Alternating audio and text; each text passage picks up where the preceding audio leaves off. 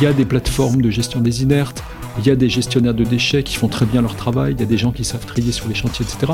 Nous, on ne se substitue pas à ces gens-là, on essaie de faire en sorte de créer les conditions pour qu'ils puissent faire leur travail euh, de mieux en mieux et euh, donner le coup de pouce qui va faire qu'ils vont avoir euh, à la fois besoin, envie et possibilité de monter encore leur performance.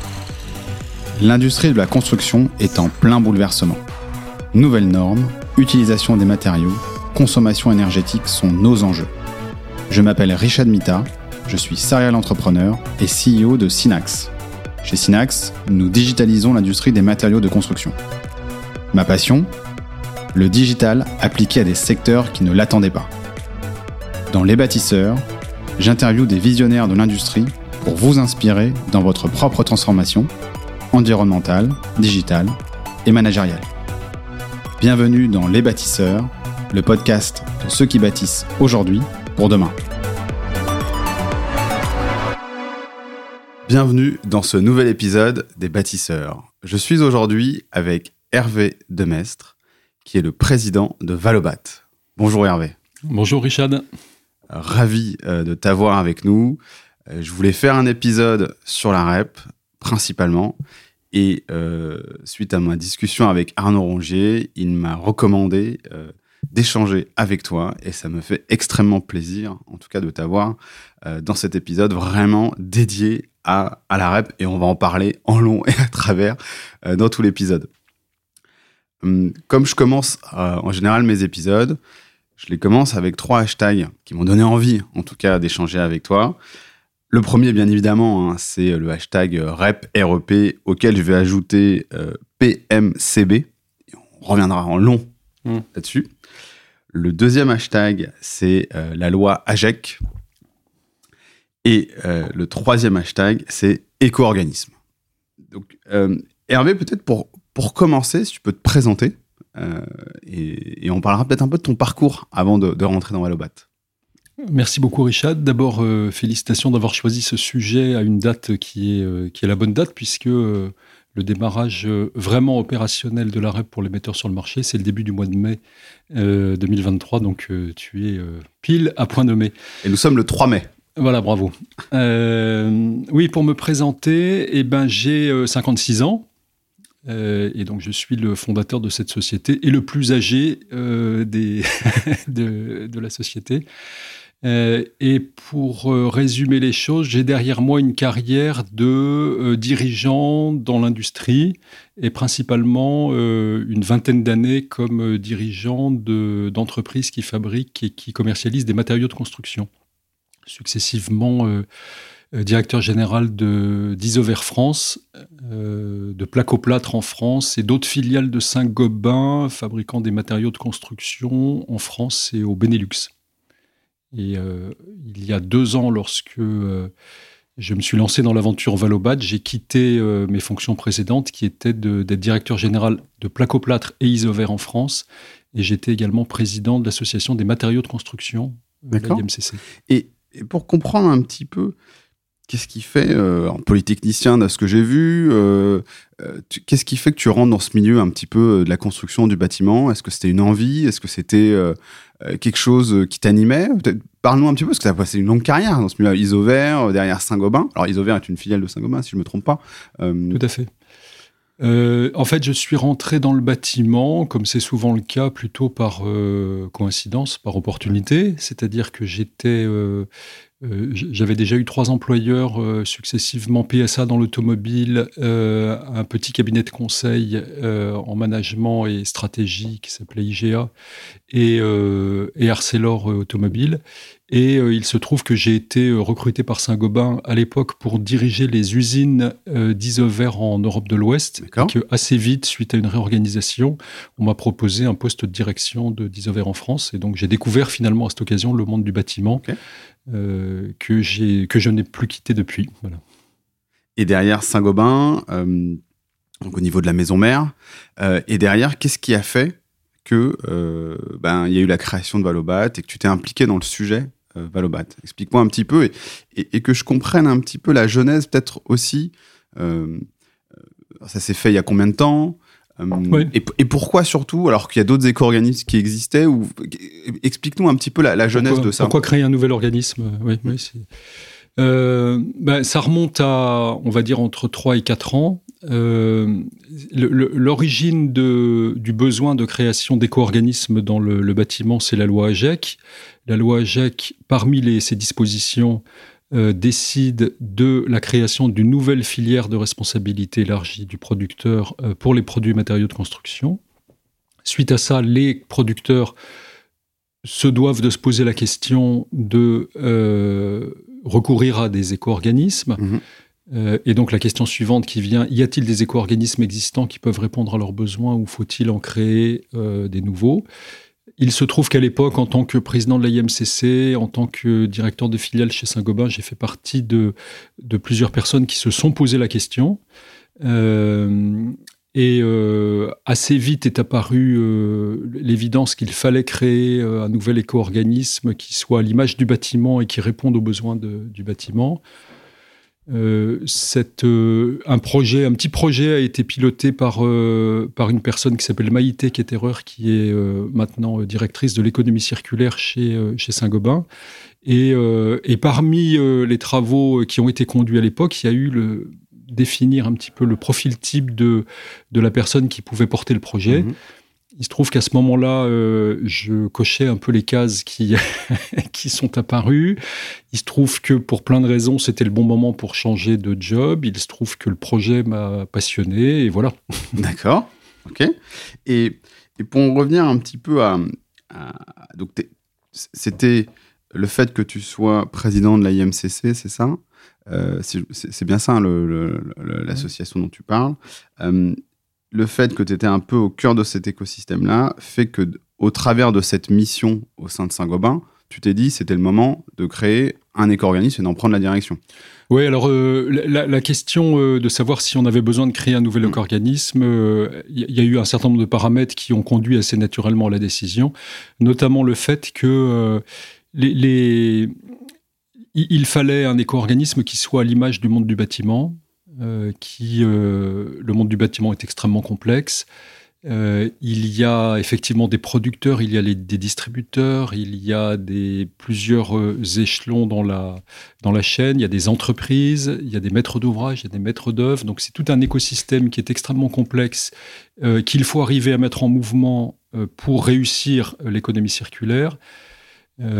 Et euh, nous ne voyions pas à l'époque d'éco-organismes existants qui aient à la fois la taille et qui relever ce, de relever ce défi.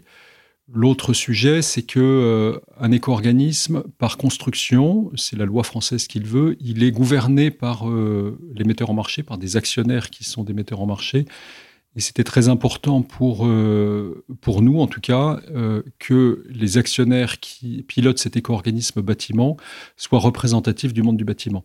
Or, les éco-organismes existants, par construction, ils avaient leurs actionnaires euh, et leur gouvernance déjà établie, et elle était sur d'autres secteurs. Et donc, construire une gouvernance adaptée, c'était c'était difficile. Voilà, donc, donc assez vite, on s'est dit, faisons quelque chose de nouveau, et, et on a construit ce projet. Euh, avec en plus l'idée qu'on construisait quelque chose compte tenu de la dimension du monde du bâtiment et euh, de, l'enjeu en termes de à la fois euh, technique et financier nous amènerait à créer un éco-organisme qui serait probablement parmi les, plus, les plus importants de la place d'ici quelques années.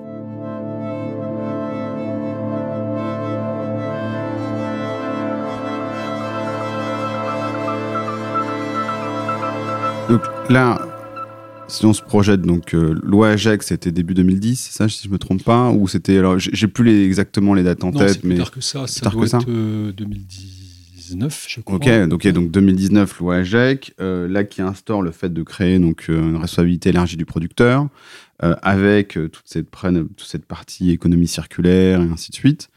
et là, donc la REP PMCB, donc produits et matériaux de construction du bâtiment. Bravo. Et, là, vous vous dites, euh, les éco-organismes qui existent au sein de cette REP PMCB ne, ne sont pas ne, ne, vous correspondent pas ou, en fait, euh, ou c'est les, les, autres éco-organismes qui existent juste pour qu'on soit bien clair. Il n'y avait, pas, d'autres. Non, non, il n'y avait pas d'éco-organisme agréé pour la REP PMCB puisque euh, par définition, pour être agréé pour la REP PMCB, il faut demander un agrément, il faut que le cahier des charges d'agrément soit établi. À l'époque, il n'y avait pas encore de cahier des charges. D'accord.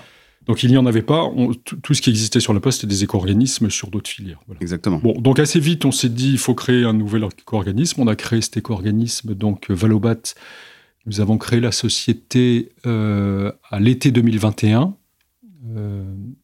fin, fin août 2021. À l'époque, 26 associés fondateurs. On avait réussi à, réunir donc un tour de table de, 26 actionnaires, euh, entreprises distribuant ou fabriquant des, matériaux de construction de, toute nature euh, assez rapidement. Donc déjà, c'était euh, c'était bon signe. Le démarrage a été très rapide. Euh, et puis, euh, bah, l'année 2021 puis l'année 2022 ont été consacrées à construire l'éco-organisme, à construire les fonctionnements, à obtenir l'agrément, à définir euh, les modes d'action et de process et à se préparer pour le démarrage opérationnel qui, initialement, était prévu au 1er janvier 2022. L'État l'a ensuite décalé au 1er janvier 2023. Et puis, pour finir, il y a eu un, un ultime report euh, technique, on va dire, euh, au 1er mai 2023. D'accord.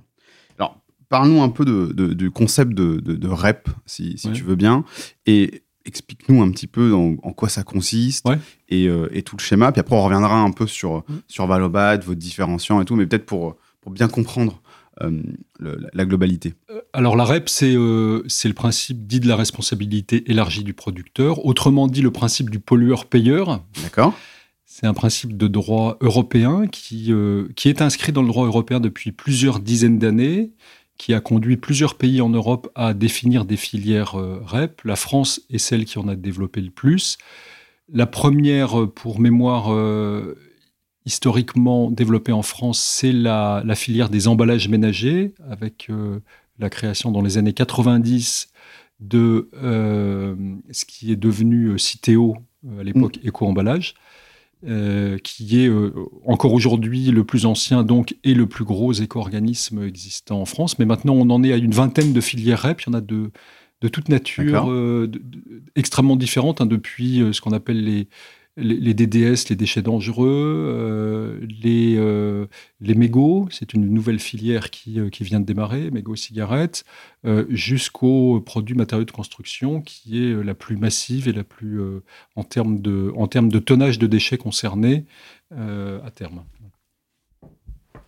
Et donc le principe de la responsabilité élargie du producteur, pour bien en comprendre la logique, il est finalement assez simple, il est de dire je suis un acteur qui met sur le marché des produits, de quelque nature que ce soit. Le, mettre en place une nouvelle filière REP, ça revient à me faire reposer sur moi la responsabilité pratique, économique et juridique de traiter la fin de vie des produits que je mets sur le marché. Et donc, d'une part, de, réduire la production potentielle de déchets, et d'autre part, pour les déchets qui, euh, qui résulteront de mon activité, de les prendre en charge et d'en assurer le traitement, la valorisation, le recyclage, le réemploi. Euh, un metteur sur le marché a deux façons de répondre à cette obligation. Il peut le faire en mettant en place ce qu'on appelle un système individuel. Système individuel, c'est euh, je suis une entreprise qui met sur le marché un produit. Je vais moi-même assurer la reprise de ces produits en fin de vie euh, et les recycler. Donc ça, c'est une première solution mm. qui est très rarement mise en œuvre parce qu'elle est euh, pratiquement très difficile à mettre en ah, œuvre pour plein de raisons. Et particulièrement dans le bâtiment, c'est mm. tout à fait impossible puisque ne serait-ce qu'à cause du délai entre la mise sur le marché et l'apparition du déchet, puisqu'on parle de plusieurs dizaines d'années.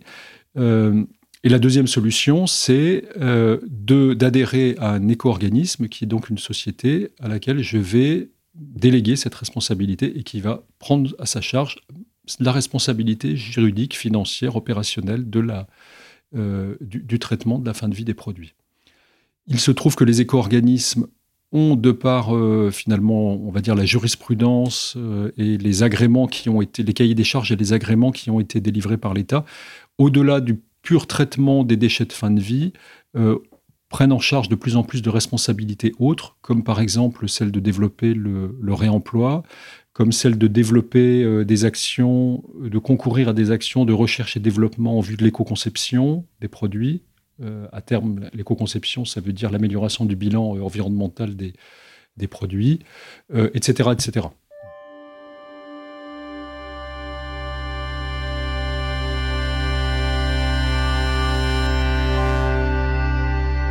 Le principe, si, je comprends bien, et je vais essayer de, de synthétiser, c'est on l'État instaure un principe de euh, pollueur-payeur, ce que, ce que tu disais initialement. Euh, et là, les entreprises donc, qui, elles, émettent des, euh, des, des, matériaux ou mmh. qui sont émetteurs, vont devoir, ont deux choix. Soit ils vont s'occuper du retraitement de les déchets en fin de vie, soit ils, ils délèguent cette responsabilité-là à un tiers, qui est un éco-organisme. Dans le milieu euh, donc de la, de la REP PMCB, donc qui est, notre, qui est celle qui nous concerne, on est vraiment euh, là, euh, dans une, on va dire que on délègue. Donc je suis fabricant ou émetteur, enfin fabricant de béton, ou je récupère du, du, matériau sur des chantiers. je délègue juridiquement ce que l'État m'oblige, entre guillemets, à, dans cette collecte, enfin pas dans la collecte, mais dans, dans cette traitement de fin de vie des matériaux, je délègue ça à un éco-organisme qui lui va derrière s'occuper et là on va rentrer dedans. Mmh. Donc, euh, donc moi j'imagine, je m'imagine en tout cas euh, émetteur de, de, matériaux ou émetteur de déchets à la fin. Donc je me dis bah tiens euh, comment je vais gérer cette collecte? Comment euh, je vais trier. Euh, derrière, comment on va peut-être mieux réfléchir euh, pour faire les nouvelles constructions pour que ce soit plus facile demain de réemployer et peut-être de, concevoir différemment donc la manière dont on va créer des chantiers, enfin on va créer des habitations, on va créer des choses, comment on va mieux les faire pour que ce soit plus simple à trier une fois que ce sera en fin de vie. Et là, vous intervenez donc, initialement, vous, vous devez intervenir, quand je dis vous, c'est l'éco-organisme, doit intervenir sur ce traitement du, du, alors on va appeler ça le déchet, hein, puisque donc ce traitement du déchet en fin de vie. Ça, c'est votre mission initiale. C'est notre mission euh, essentielle et principale, oui. D'accord, mm. ok. Et donc comment ça se traduit alors concrètement Parce qu'il y a, si, si, je prends encore ça, je me dis, on est en France, donc il y a le maillage comment on fait euh, pour mm. mailler un territoire comme le nôtre. Euh, ensuite, je me dis euh, les points, la collecte, et je me dis derrière comment les économiques économiques de tout ça. Alors, peut-être je vais commencer par la deuxième question qui est la, cohérence économique de tout ça en fait. Le... Et peut-être il faut comprendre quelle est la valeur ajoutée de créer une filière REP par rapport à une filière existante. Au moment où l'État décide de créer cette filière REP, il ne se passait pas rien en termes d'économie mmh. circulaire dans le bâtiment. On estime qu'à peu près euh, de l'ordre de 80% de la masse des déchets de matériaux inertes, par exemple, en fin de vie, sont actuellement valorisés.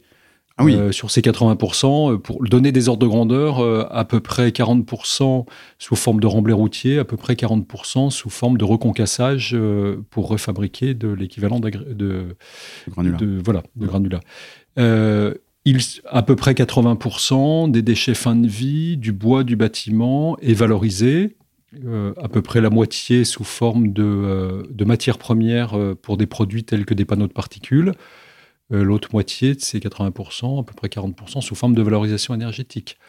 Donc juste pour citer ces exemples-là, le métal... Euh, voilà, c'est 90%. C'est 80, ouais, 95%. Donc voilà, donc il ne se passe pas rien. On est déjà dans une filière qui est extrêmement mature, il y a, euh, voilà, qui fonctionne.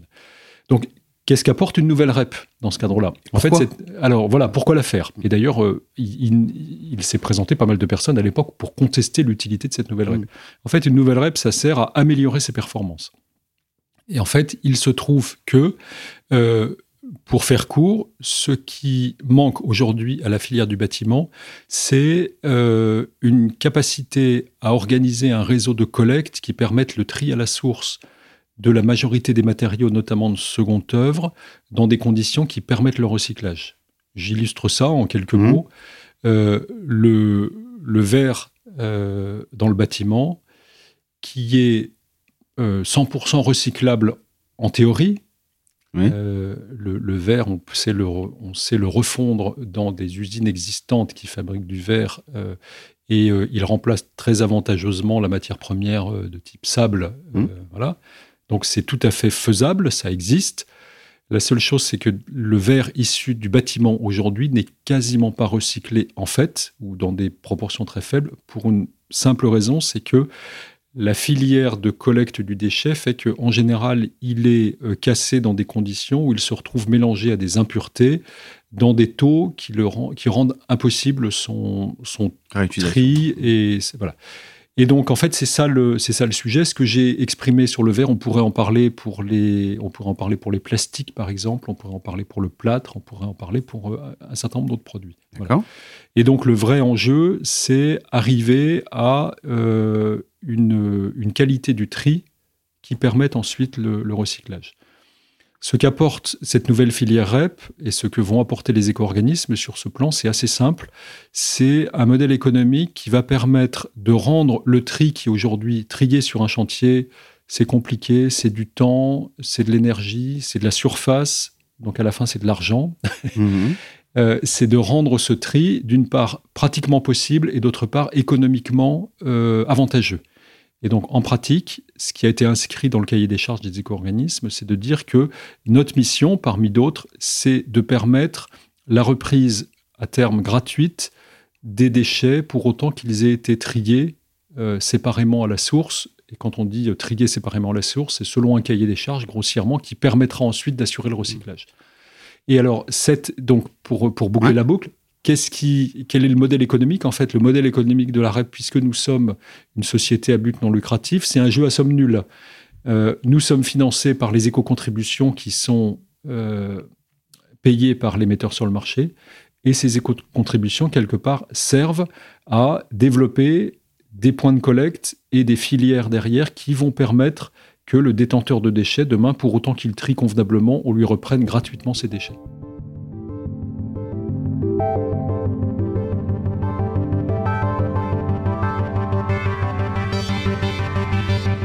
Il y a plusieurs choses dans ce qu'on vient de se dire. Alors, avant de rentrer vraiment dans l'unité économique et dans le maillage, hein, euh, moi j'avais également compris que une des raisons pour laquelle on avait mis cette REP que l'État avait mis cette REP en place, c'est aussi pour toute la partie de décharge sauvage. Ouais, c'est tout à fait vrai. Alors, après, mais quand on regarde les, chiffres, euh, la décharge sauvage, c'est pas grand chose. Je crois que c'est 400 000 tonnes. Alors, c'est en termes d'externalité, c'est énorme. Hein, je, mm. je, je, ne dis pas ça, mais quand on regarde en termes de volume, Bon, c'est pas non plus énorme. Euh, donc il y avait ça, et sachant que les gens, et, tu, l'as très bien dit, euh, c'était une industrie qui était déjà en place. Donc typiquement sur des très gros chantiers, euh, ça fait depuis très longtemps qu'on trie et qu'on recycle. Alors peut-être pas aussi finement que ce que tu dis, mais euh, les terres, elles, sont de toute façon euh, mis dans des exutoires, ils peuvent être aussi placés dans des plateformes. Tout ce qui va être béton euh, de démol, pareil. Les mmh. routes, de toute façon, le fraisa, il est aussi recyclé. Enfin, tout ça, il y a quand même beaucoup de choses qui sont mises en place. il y a les 20% dont on parle, hein, qui sont peut-être pas faites. Et après, il faut pas oublier que, enfin, 90% des entreprises du BTP, c'est des entreprises de moins de 20 salariés, en fait. Mmh. C'est tout à fait vrai. Et donc là, c'est comment on gère. Autant les, les majors, de manière générale, bah les, euh, les, les, grands, les grands faiseurs, eux, sont dans des dynamiques de toute façon de, de, de recyclage. En tout cas, c'est l'impression qu'on a en lisant leurs différents rapports. Hmm. Euh, mais là, moi, quand je me place euh, du point de vue de, de, de, ce que tu viens de dire là, je me dis, on va demander, est-ce que derrière tu as dit trier convenablement ces déchets? Donc on va demander aux petits, donc euh, celui de moins de 10, moins de 20 salariés, de faire plus de travail, de, donc de trier convenablement. Donc ça veut dire quoi? Donc ça, on va, on va y venir. Et on va lui demander, donc là où il faisait avant, où là il prenait sa grosse masse, entre guillemets, et puis il allait euh, euh, détruire tout ce qu'il pouvait détruire, hein, je passe, bah là il va devoir y aller peut-être plus finement, donc beaucoup plus de temps pour lui. Donc plus de temps dit plus d'argent. Ensuite, comment et donc, il va devoir aussi organiser donc sa collecte. Je ne sais pas si les organismes vont s'occuper des collectes ou pas. Euh, et derrière, quelque part, comment il va retrouver cet investissement hmm. Voilà, c'est un peu ça ce que j'entends derrière. Donc, d'où le, travail sur les unités économiques et ainsi de suite. Ce qu'il faut bien comprendre, c'est justement sur l'économie. Je rentre un peu dedans, hein, bah, mais euh, précisément sur l'économie. Donc, nous, nous ce qu'on va apporter à, à, cette, à cette entreprise qui est détenteur de déchets, on va lui apporter basiquement deux choses. On va lui apporter un réseau de proximité pour apporter ces déchets de façon simple. Et ce qui est inscrit dans le dur aujourd'hui, parce qu'il fallait bien écrire quelque chose dans le dur de notre cahier des charges, c'est euh, euh, à terme, euh, tous les 10 km ou tous les 20 km, suivant qu'on est dans une zone dense ou pas dense. Ah, J'ai vu, tous les 10 20 km. Bon, 10 ou 20 km, c'est parce qu'il fallait écrire quelque chose et que c'était difficile d'écrire quelque chose de plus intelligent. en pratique, on, on, va mettre en place des maillages comme fruit d'une concertation territoriale très, très importante. Euh, et qui vont être adaptés à la réalité de chacun des territoires. Voilà, euh, c'est ça la réalité. On va mettre deux à trois ans à faire ça. Donc on va lui apporter d'abord ce maillage à un niveau de proximité correspondant à son activité. J'ouvre une parenthèse. Euh, une illustration de ça, c'est que nous avons fait le choix chez Valobat de développer comme premier point de maillage, maillage, de façon symbolique, des points de maillage qui sont développés sur des sites de distribution, de distributeurs. Alors ça nous est possible parce que euh, nous avons des distributeurs qui sont actionnaires de Valobat et qui sont volontaires pour y aller. Mais en pratique, euh, si on se met euh, deux minutes dans la peau de ces entreprises que tu évoquais, bah, le distributeur en matériaux, il y passe deux fois par semaine en moyenne. Mm. Donc, quoi de plus simple que d'avoir sur ce site l'endroit où il pourra développer ses, ses déchets? Donc, c'est ça un peu notre intuition et c'est ça qu'on va développer. Voilà, donc proximité. Puis, deuxième point, c'est la gratuité. C'est-à-dire que c'est ça, c'est, ça le, vrai changement. Aujourd'hui, une entreprise professionnelle qui veut déposer ses déchets, euh, elle paye. Elle paye.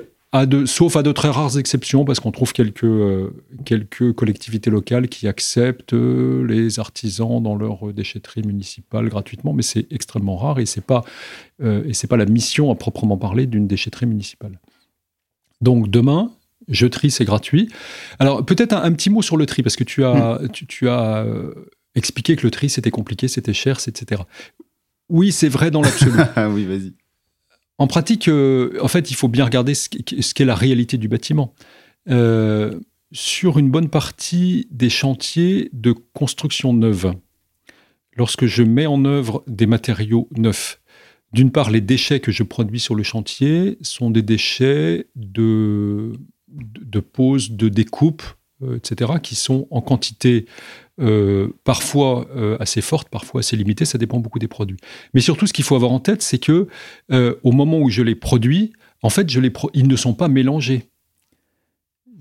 la réalité d'un chantier, c'est que bah, il y a d'abord le plaquiste qui travaille, le plaquiste il met en œuvre les plaques, puis l'électricien, l'électricien il met en œuvre le calabage, etc. Tout ça n'est pas mélangé. je, je, tout ça pour dire que euh, les habitudes qui font que euh, on fonctionne dans le bâtiment très couramment avec euh, une benne de déchets en mélange dans lequel on met tout à la fois, ça n'est pas une fatalité et ça n'est pas forcément plus facile en fait. C'est-à-dire que le, si on met en œuvre, si on met en œuvre sur le chantier euh, des contenants séparés, ce qui est tout à fait possible à partir d'une certaine taille de chantier, ce qu'on va mettre en place, en fait, c'est ça. Ou euh, si on met en place des points d'apport volontaires à proximité, en fait, euh, il ne s'agit pas de trier, en fait, il s'agit de ne pas mélanger pour ces chantiers-là. Ensuite, il y a la réalité de la grosse masse de la production de déchets du bâtiment, c'est ce qu'on appelle de la démolition, de la déconstruction. Oui. Et là, effectivement, c'est tout à fait une autre chanson, parce que euh, quand on veut, euh, quand on veut euh, trier, il s'agit de ce qu'on appelle pédamment de la déconstruction sélective. Ah, je ne connaissais pas ce terme. Voilà, et ben donc, et la déconstruction sélective, effectivement, c'est un mode de déconstruction qui, tu l'as dit fort bien dit tout à l'heure, euh, qui existe assez largement. Il y a des entreprises, les entreprises de, la, de tout le réseau de la déconstruction en France euh, sont des vrais professionnels qui petit à petit ont développé de la compétence euh, dans ces domaines-là. Il y a beaucoup d'entreprises, notamment de l'économie sociale et solidaire, mmh. qui s'engagent dans ce type d'activité. Et évidemment, il ne faut pas se voiler la face. Une déconstruction sélective, c'est plus cher, plus long que une démolition pure et simple. Et donc tout, euh, tout le jeu de cette, de cette REP, tout ce qu'on apporte là, c'est de permettre, de faciliter, de permettre que euh, ce qui est a priori plus cher, plus long, devienne euh, à minima possible et rentable. et quand on fait les plus et les moins, la déconstruction sélective, il y a des plus évidents. Hein, Bien sûr. je valorise la matière derrière, je la vends plus cher. Le, la, si on se projette un peu à l'avenir, à 5-10 ans, la valeur moyenne de la matière première issue de déchets de toute nature ne va faire qu'augmenter. Mmh sous l'effet de la raréfaction des matières premières euh, d'extraction, de, l'augmentation des coûts de l'énergie qui sont très importants pour l'extraction, etc., etc.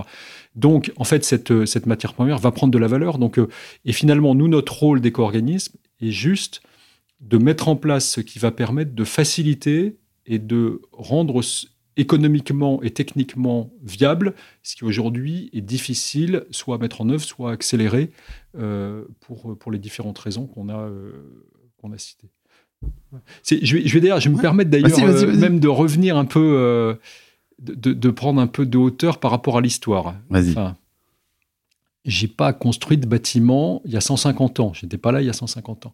Mais ce que je comprends de ce que l'on voit, de ce qu'on raconte, etc., c'est que finalement, l'histoire de la construction jusqu'à, allez, on va se dire deux générations, peut-être trois générations maximum, c'est une histoire de construction ou circulaire en fait, mm. où euh, le, celui qui construisait commençait par récupérer des matériaux sur ce qui avait été construit précédemment. voilà.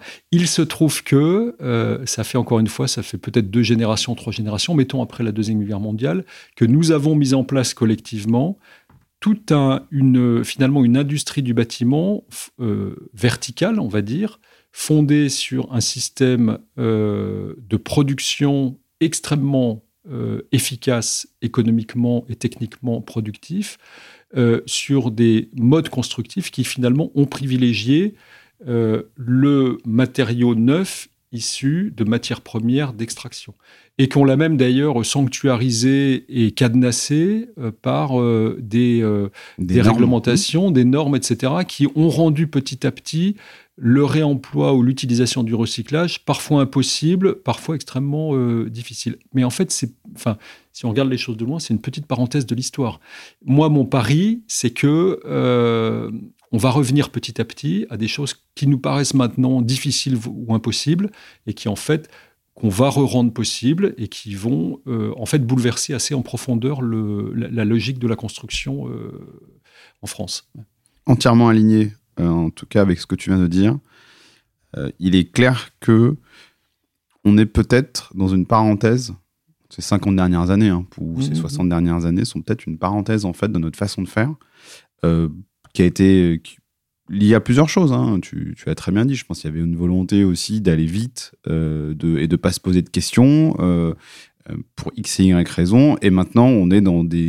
Les tendances sont différentes. Raréfaction des matériaux, coût de l'énergie, coût d'extraction qui devient important.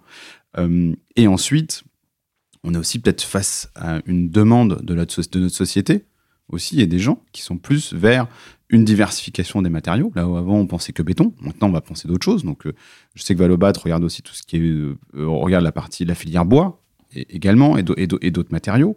Euh, il y a aussi la partie réemploi et les normes sont en train d'évoluer. Elles, sont, elles vont forcément évoluer. On parle de granulat recyclé, on parle de granulat. Alors, on, évoquait ça lors de notre préparation, ou même dans un autre épisode que j'ai fait. on parle des granulats qui sont, entre guillemets, recréer à partir de déchets ménagers. Mmh. Donc, on a toutes ces choses-là qui sont en train de bouger. Mais si on revient encore un petit peu donc, euh, à la REP, et, si je prends quelques études, quelques cas, c'est-à-dire que je suis. Euh, et, qu'est-ce que ça va changer pour moi? Ça va changer pour moi. je, suis, euh, je suis donc fabricant de matériaux. Mmh. Qu'est-ce que ça change pour moi? Alors je suis voilà, on va prendre. prenons quelques exemples. Alors je suis fabricant de matériaux et je fabrique en France.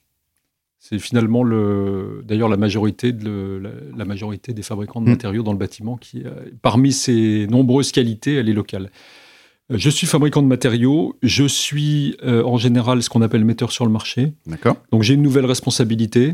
et donc je dois adhérer à un éco-organisme, lui déclarer mes productions et donc le financer au travers d'une éco-contribution ça c'est mon devoir, euh, voilà, c'est le entre guillemets négatif quelque part. Le positif que ça va m'apporter, c'est que euh, si je m'inscris moi-même dans une forme d'économie circulaire, c'est-à-dire que je m'organise pour euh, réutiliser de la matière première issue de déchets dans mon processus de fabrication, Et euh, j'allais dire que ce que je viens de dire concerne maintenant la quasi-totalité des fabricants de matériaux dans le Mhm. bâtiment.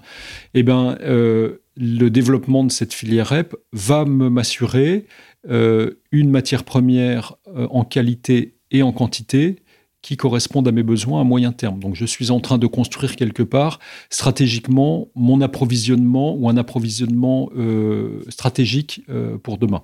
Voilà.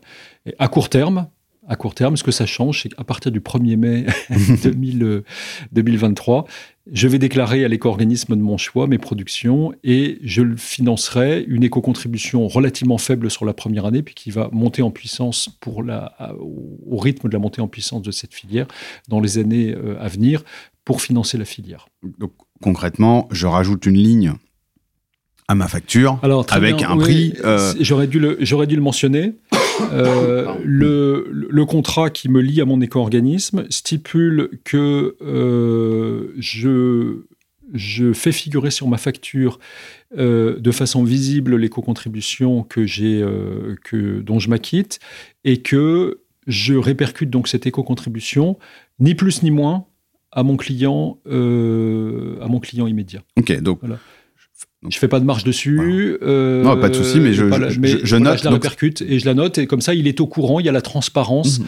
Ça permet de, voilà, ça permet de faire de la pédagogie sur. euh, là où j'étais à- avant à 1 euro, ben, demain, je vends le même produit avec un éco, une éco-contribution en supplément. c'est ça. Donc on est sur 1,01 ou 1,02 si on prend les mêmes, euh, les, les mêmes unités. On est sur quelques 1%, 1% ou peut-être un peu moins. Enfin, On est Euh, en moyenne plutôt dans les pour 1000 sur oui, 2023. et exactement. voilà.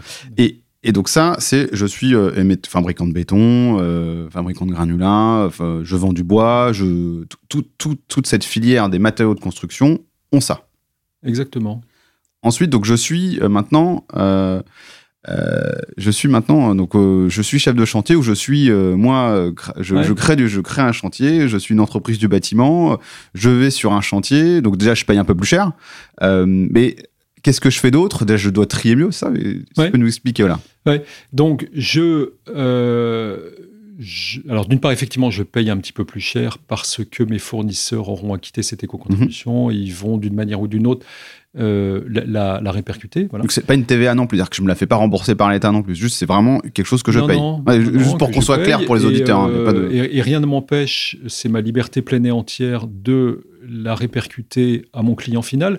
Comme d'ailleurs aujourd'hui, je fais une parenthèse aujourd'hui, en général sur le devis que je présente à mon client final, je lui présente une ligne euh, de la gestion des déchets. C'est vrai. Voilà.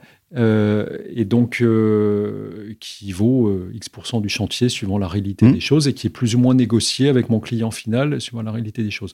Donc, bah, ce que ça va changer déjà, c'est que cette ligne, si euh, je mets en place par moi-même, selon la taille de mon chantier, ma capacité, ou avec mes prestataires, une euh, gestion de mes déchets qui va me permettre de les trier euh, et, de les, et donc de d'en assurer euh, la reprise gratuite, bah, le coût de la gestion des déchets sur mon chantier va diminuer. Et donc, charge à moi ensuite de décider de ce que je vais, ce que je vais facturer à mon client final. Donc l'économie, elle est, elle est changée là. Alors ça va. Je fais une petite parenthèse. Euh, la réalité de cette équation économique, elle va varier beaucoup suivant la nature des chantiers. Euh, au total, c'est un jeu à somme nulle pour l'éco-organisme que je suis. Bien sûr. Moi, je reçois des éco-contributions, et puis mes éco-contributions, elles servent à réduire globalement la facture des déchets, en fait, à financer toute une filière de déchets. Mais il y a des chantiers qui vont euh, mettre en œuvre beaucoup de matériaux avec peu de déchets. Schématiquement, c'est le neuf. Mhm. Et puis il y a des chantiers qui vont mettre en œuvre peu de matériaux avec beaucoup de déchets. Schématiquement, c'est la déconstruction, etc. Alors parfois, c'est découpé. Euh, Et donc il y a des chantiers pour lesquels on pourrait se dire que l'économie est plus ou moins favorable au total. Voilà, je, je ferme cette parenthèse. D'accord. Mais donc, schématiquement, si je suis une entreprise, bah, si j'ai pas envie de trier, si j'ai pas envie de changer mes habitudes, je ne les change pas. La différence pour moi, c'est que donc je vais assumer le- ce surcoût des matériaux euh, de, de mes fournisseurs et bah, je vais euh, continuer comme avant, j'allais dire, à facturer euh, pour autant déchets. acceptent à mes clients une gestion des déchets, euh, j'allais dire, comme d'habitude. Voilà. D'accord. Je suis une entreprise qui, pour plein de raisons, a envie de profiter du système euh, nouveau qui est mis en place, euh, considère que euh, c'est positif d'aller plus loin dans le tri des déchets, dans l'économie circulaire, voilà. Et eh ben, j'ai à ma disposition une capacité à faire ça dans des conditions qui économiquement vont être favorables, puisque ça va me réduire ma facture de déchets.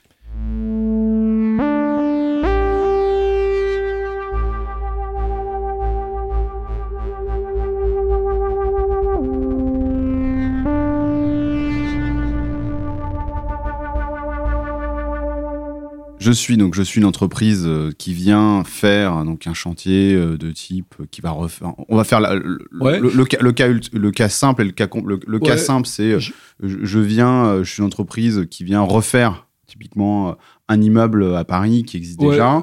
Donc il y a un peu de déchets il y a un peu de reconstruction. Là où en fait là où avant je devais payer un certain un coût pour ma gestion de déchets là je vais avoir une diminution de ce coût là c'est ça. Alors, il y, a deux, il y a deux, schématiquement, il y a deux types de chantiers. On va dire les gros et les petits. Faire euh, si je suis sur un petit chantier, je suis un artisan, euh, j'amène moi-même mes matériaux, j'emmène moi-même mes déchets dans ma camionnette, enfin voilà. Euh, qu'est-ce qui se passe à partir du 1er mai 2023 si je veux rentrer dans le système il y a un site internet qui euh, vient d'ouvrir euh, hier, qui a été publié par les quatre éco-organismes euh, sous l'égide de l'organisme coordonnateur du bâtiment, l'OCAB. Comment il s'appelle? L'OCAB, OCA Bâtiment, organisme coordonnateur du bâtiment. donc, qui est en fait une entité créée ad hoc par les quatre éco-organismes agréés pour le bâtiment. L'organisme chapeau des quatre éco-organismes. On peut appeler ça comme ça, voilà, pour faire simple. Là-dessus, je vais trouver une cartographie qui va me permettre de repérer euh, les points de collecte ouverts, en cours d'ouverture, euh, ouverts à terme, sur lesquels je peux déposer mes déchets gratuitement. Alors, il se trouve qu'au 1er mai 2023, euh, ils, le, euh, ils seront pas tous à moins de 10 km ou moins de 20 km. on ne va pas se raconter d'histoire. Hein. C'est bien pour ça d'ailleurs que l'éco-contribution 2023 elle est faible. C'est que le maillage il va démarrer progressivement en fait. Donc à la date où je me parle, si je veux trouver ce point de collecte, soit j'ai de la chance et il se trouve qu'il y en a un assez proche, hein, mais soit j'ai pas de chance et euh, il faudra euh, probablement que je parcours un kilométrage assez significatif. Mmh. Bon, admettons que j'ai de la chance je viens déposer mes déchets, on me les reprend gratuitement, euh, je vais remplir un petit formulaire, enfin voilà. Bon. Euh, mais c'est moi qui vais faire le travail. Euh, Très bien. De ce point de vue-là, sur le petit chantier, comme aujourd'hui d'ailleurs, où c'est moi qui fais le travail. Où, je demande à un tiers de venir collecter et lui je demande à un tiers. il y a, voilà, et il y a beaucoup de tiers aujourd'hui qui hmm. sont organisés, qui permettent d'ailleurs souvent de le faire dans des bonnes conditions de, tri, etc. Parce que eux ont, eux ont organisé une logistique qui est adaptée à ce tri des déchets pour, pour plein de bonnes raisons. Je suis sur un, gros chantier euh, de taille significative et là, euh, soit euh, j'ai en général un prestataire de déchets qui est une entreprise spécialisée qui gère soit une benne en mélange, soit plusieurs mmh. bennes, soit plusieurs bennes séparées.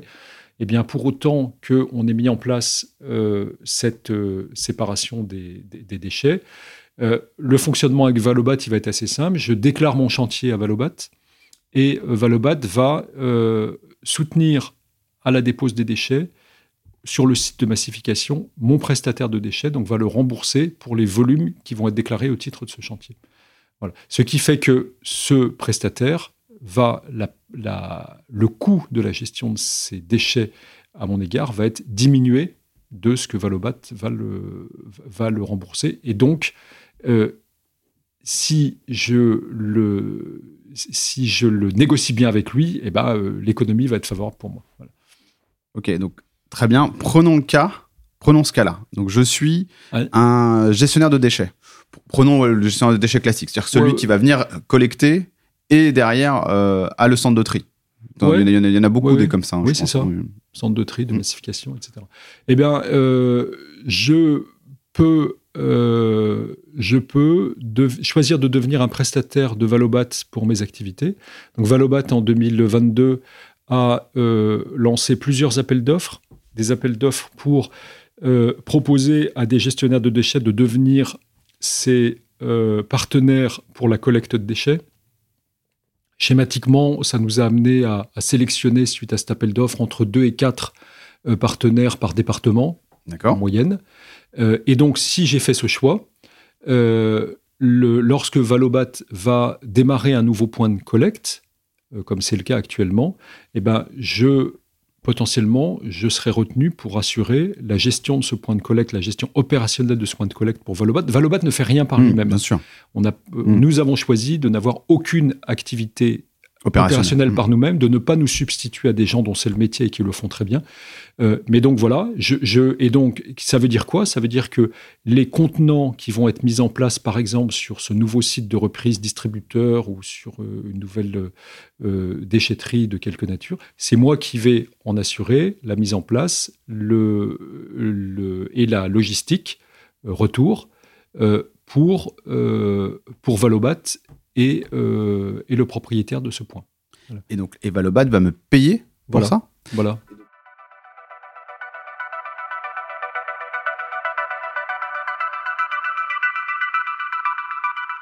Si je reprends euh, l'unité économique derrière, parce que c'est- pas évident, en fait. euh, Oui, bien sûr.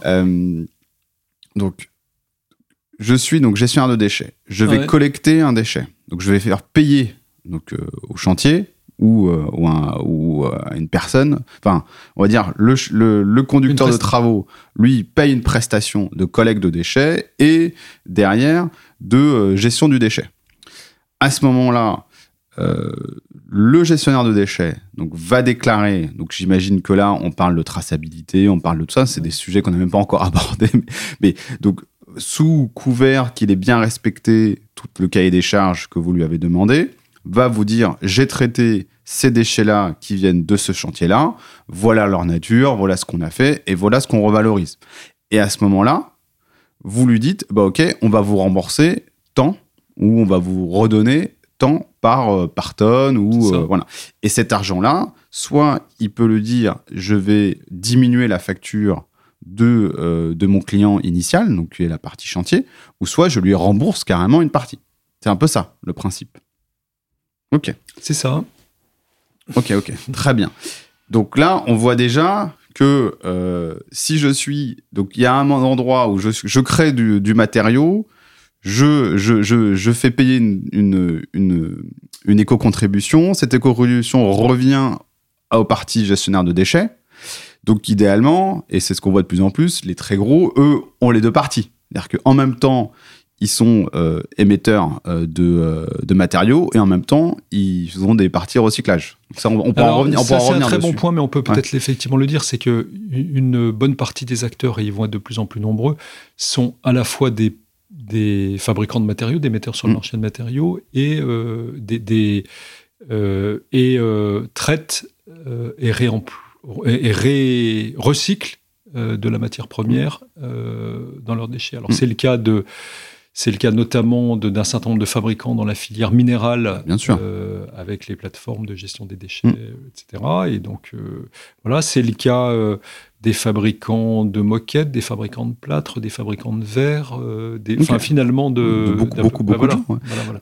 Parlons Euh, peut-être du distributeur. Alors, le Dis, distributeur, Bah, ouais, parlons c'est un très bon distributeur. point. Donc, Le suis distributeur, lui, il est distributeur. vraiment au cœur du système, en fait. D'accord Euh, parce que, euh, et d'ailleurs, il, il va euh, concentrer un petit peu de la complexité aujourd'hui. Il est au cœur du C'est un système. point P, par exemple, c'est ça hein Oui, Ou- un point P, euh, un Gédimat, euh, Ok. un tout faire, un vent des matériaux, etc., pour ne citer que cela. Euh, ou, des, des- ou d'ailleurs des, oui, ou d'ailleurs des entités spécialisées, euh, des, des distributeurs euh, électriques, euh, un Rexel, un Sonépar par exemple, euh, voilà, un Tereva pour le sanitaire chauffage, euh, au BAD, enfin voilà. Tous ces gens-là, euh, ils sont euh, d'une part euh, distributeurs de produits euh, qui leur ont été fournis par des metteurs sur le marché. Mm. Donc ils vont... ce qui change pour eux au 1er mai, c'est qu'une bonne partie de leur fourniture va leur, la fourniture va leur arriver avec, en plus sur la facture, cette fameuse éco-contribution. Pour euh, ajouter à ça, pour une partie des produits qu'ils vendent, ils vont être eux-mêmes les metteurs sur le marché. Euh, schématiquement, ils sont les metteurs sur le marché pour les produits qu'ils importent, D'accord. euh, puisqu'en fait, ils importent d'un fournisseur qui n'est pas soumis à la législation française, et donc ils sont le premier metteur sur le marché. Donc c'est eux qui vont, en fait, adhérer à l'éco-organisme et euh, régler l'éco-contribution à ce titre. Voilà. Et puis, c'est aussi le cas pour euh, ce qu'on appelle les MDD, hein, les, Oui, les marques de distributeurs. ouais. Bon, donc ils sont à la fois euh, metteurs sur le marché, et puis ils, euh, ils subissent entre guillemets une éco-contribution, et ils ont la possibilité, cette éco-contribution lorsqu'ils sont revendeurs, de la facturer ou de ne pas la facturer à leurs clients. La loi les laisse libres de faire tout ça. Ça, c'est le premier aspect. Deuxième aspect, ils vont être un maillon de la collecte. Ah, je le disais tout à l'heure, Mm. c'est vrai que euh, d'un point de vue de logique de service aux artisans, de proximité, si on peut arriver à mettre en place de la reprise chez les distributeurs, c'est ce qui est le plus facile. La loi l'impose en fait, alors pas à partir de début 2023, mais à partir de 2024. La loi impose schématiquement à tous les points de vente euh, de plus de 4000 mètres carrés euh, de mettre en place une- ce qu'on appelle une reprise 1 pour 0. C'est-à-dire que je suis distributeur, j'ai plus de 4000 mètres carrés de surface. Euh, si euh, on m'apporte euh, des déchets qui correspondent à mon plan de vente, je dis bien qui correspondent sûr. à mon plan de vente, voilà, même si on ne m'achète rien, je suis tenu de mettre en place quelque chose qui va permettre d'en assurer la reprise. Et donc, Incroyable. et donc de mettre en place un, un point de reprise. Et donc ce qui va changer pour moi, c'est que à partir du moment où je vais le décider, mais euh, normalement c'est avant 2024 puisqu'il y aura cette obligation-là, je vais mettre en place une, euh, allez on va appeler ça une mini déchetterie sur place. Une micro-déchetterie, Une ouais. micro-déchetterie, ou ou une, suivant la taille, suivant l'ambition, ouais. quelque chose d'un peu plus euh, de, de- de- de taille adaptée à, à- à la réalité de ma surface, de mes problématiques de, de sécurité, euh, de flux, etc., de mon ambition de service. Je vais mettre en place quelque chose. Et ça, je vais convenir avec Valobat, prenons Valobat, Mmh.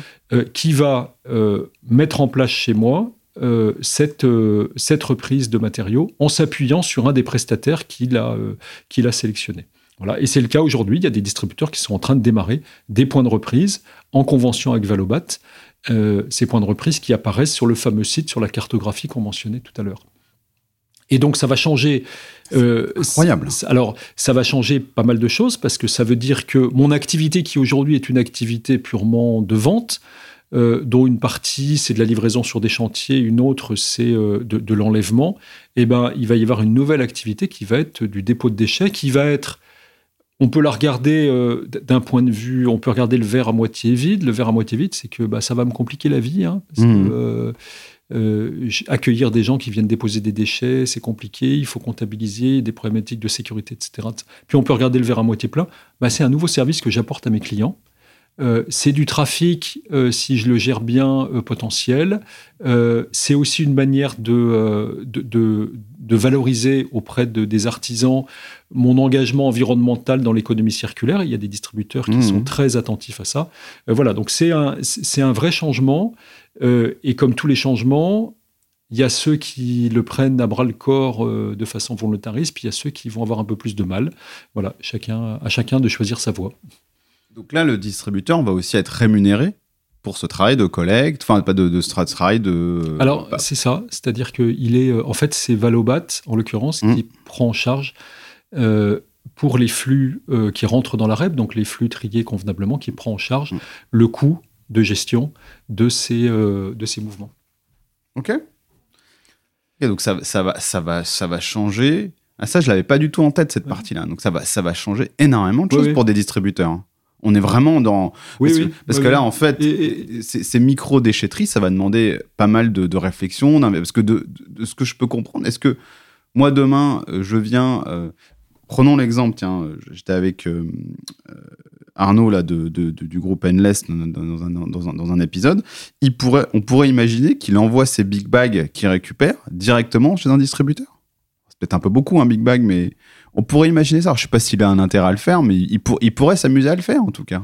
Oui, alors je pense pas qu'il ait intérêt à faire ça. Lui, Non, enfin, je lui, suis il a sûr pas qu'il n'a pas intérêt à faire. ça, puisque Mais- lui, il a intérêt à aller, les, à aller directement Mm. dans les, des filières sûr. d'exutoires ou de massifiés. euh, Mais on pourrait imaginer à, à quelqu'un qui pourrait prendre des oui. big bags et les emmener, euh, ou a déchets de gravats euh, comme ça, gravats mais c'est une directement. C'est une très bonne question parce que du coup, euh, il y, a, euh, il y a cette inquiétude chez certains distributeurs qui est de dire ah oui, mais le jour où j'ouvre ma reprise euh, gratuite, Je vais avoir des fils de camion à côté. Voilà. euh, Bon, moi, je crois pas à ça, en fait. plus, Euh, voilà. Mais, euh, mais effectivement, euh, la- la- ça fait partie des gros points d'interrogation qu'on a aujourd'hui. C'est quel est l'impact d'ouvrir un nouveau point de reprise pour un distributeur? Est-ce que ça va effectivement apporter des nouveaux flux? Est-ce que ça va lui apporter des nouveaux clients? Quel est le volume que ça va quel est le volume que ça va que ça va générer? Enfin voilà, on va le voir. Moi, je ne crois pas au voilà, je crois que les, changements vont se faire petit à petit. By the way il y a quand même aujourd'hui un nombre significatif de distributeurs qui sont déjà rentrés dans cette reprise. En fait, il y a déjà plusieurs centaines de points de vente de distributeurs en France qui ont mis en place une reprise qui aujourd'hui est payante, qui était payante, et où finalement le seul changement avec cette REP, c'est qu'elle va devenir gratuite pour ceux qui vont avoir conventionné avec un éco-organisme et euh, potentiellement ils vont en profiter pour peut-être développer un niveau de tri qui soit un peu, euh, hmm. un peu différent de ce qu'ils ont mis en place jusque maintenant. Ils sont pas obligés de la rendre gratuite pour le consommateur final bah, y a aucune ils ont aucune obligation de le faire. c'est juste la, loi du marché qui fera, euh, s'il y en a un qui commence à le faire, d'autres vont peut-être Alors, le, la convention avec un éco-organisme fait que euh, si, en fait, euh, à terme, c'est, on rentre dans une logique où, où la reprise du flux trié doit être gratuite. Ok, ok. Et, alors, si, si, on continue, tu, tu, disais tout à l'heure, et pour les inertes Alors, les inertes, ben, les inertes, c'est une des filières qui, euh, qui a déjà sa réalité de circularité locale euh, existante, avec notamment des entités qu'on appelle les plateformes d'inertes, mm. euh, qui vivent justement sur cette logique circulaire de proximité. et donc, elles vont continuer. Euh, avec des. Euh, est-ce que vont leur apporter les éco-organismes? En l'occurrence, il y a deux éco-organismes actifs sur les inertes. En plus de Valobat, il y a Ecominéraux. Euh, c'est des soutiens à leur activité de recyclage des inertes. En fait, les. les plateformes d'inertes vont être, en tout cas vu du côté de, vu de Valobat ou d'Ecominéraux, en fait des des prestataires euh, de gestion de déchets, mmh, des gestionnaires de déchets euh, particuliers, voilà. Classique. Euh. Tout à fait. Ah, il se trouve qu'un certain nombre d'entre eux vont être en même temps, de par leur activité, des metteurs sur le marché de granulats. Donc ils vont avoir les deux casquettes, entre guillemets. Bah, bah, tous, les, tous les gros voilà. font ça, et même les... Alors on a je pense aux gens du groupe Edelberg, on prend ça à Unibéton GSM, qui eux, au sein du même groupe, font les deux. Euh, on pense bah, tout, au Lafarge, à tous, hein, tous mmh. font ça. Et puis on pense aussi, aussi des, indépendants de, l'Ouest. Hein. Mmh. On, a vu qu'il y avait, moi j'ai vu qu'il y avait le SIGO euh, dans vos actionnaires chez Valobat. Typiquement, un grand, nombre de, un grand nombre des membres du SIGO sont en même temps émetteurs en même temps une partie recyclage, et gestionnaires de déchets. Donc là, euh, ça va être intéressant de voir. Et là, il y a une question qui, qui, vient assez, euh, assez naturellement, c'est bah, comment va fonctionner la redistribution euh, des fonds, euh, en fait, puisque, puisque grosso modo, les, plus on est gros, plus on va contribuer, et comment va se passer la redistribution des fonds, puisque quand on, est, quand on a les deux côtés, en fait, surtout. Donc ça, c'est une des questions que, que j'avais. Et et comment vont se faire, euh, enfin, comment va se faire ces financements? Est-ce que comment ça va se faire de manière objective ou subjective? Comment ça va se passer cette partie Ah mais euh, là il y a ah oui oui et j'imagine que derrière cette question il y a une arrière-pensée qui est de dire est-ce que euh, tout ce truc-là ne va pas être organisé pour favoriser, enfin, d'une certaine manière, pour que les fonds arrivent au plus gros, en fait. Exactement, oui. Ben, en fait, la réponse, tout simplement, c'est que tout est proportionnel c'est-à-dire que les éco-contributions qui sont prélevées à l'origine sont prélevées à l'unité de produit, à la tonne mise sur le marché, et les soutiens euh, qui sont apportés euh, à, l'activité de, gestion de déchets, pour leur immense majorité, sont des soutiens euh, proportionnels à la tonne de déchets. Donc, en fait, il n'y a pas de question par rapport à ça. Euh, si je mouvemente 100 euh, fois plus de tonnes, ben, je vais avoir 100 euh, fois plus de soutien. voilà, donc il n'y a pas de. Hmm. C'est du proportionnel. Mis à part, alors je fais quand même une parenthèse, c'est que les éco-organismes soutiennent, en tout cas Valobat soutient, dans l'acte de mettre en place un point de collecte, un point de reprise volontaire, met en place un certain nombre de soutiens qui sont fixes mais qui finalement représentent ont vocation à représenter une part relativement euh, euh, limitée, mais qui, euh, qui finance l'effort de main-d'œuvre, de surface, d'investissement pour mettre en place une collecte à partir de zéro. On le disait tout à l'heure, typiquement un distributeur qui mmh. met en place un nouveau point de collecte, bah, il y a des investissements, il y a, y a, une mise en place initiale, et puis il y a une gestion euh, à mettre en place autour de ce point de collecte euh, pour le faire figurer, qui est indépendante du nombre de tonnes mouvementées en fait. D'accord. Donc il y a quand même un moment ou un autre une aide à, la mise en place, à l'installation. Bah oui, sinon, Parce que sinon ça devient compliqué en bah fait. et puis il y a que les que ceux qui sont déjà en place qui peuvent avancer. On n'augmente pas le maillage. C'est d'autant plus compliqué dans un contexte qu'on évoquait tout à l'heure, qui finalement évaluer à l'avance les tonnages qui vont arriver, c'est très difficile en fait. Donc euh, il, faut bien, il faut bien rassurer les acteurs sur le fait qu'ils vont contribuer à finalement, il y, a une, il y, a une, notion de service public dans la mise en place de ce maillage. Mm. C'est du service de proximité et ça, ça a de la valeur. Et ça, j'imagine que c'est dans votre euh, dans l'agrément que vous avez eu, dans le projet que vous avez présenté. C'est dans, le projet, c'est dans le projet, dans les contrats en fait, mm. euh, qui sont publics.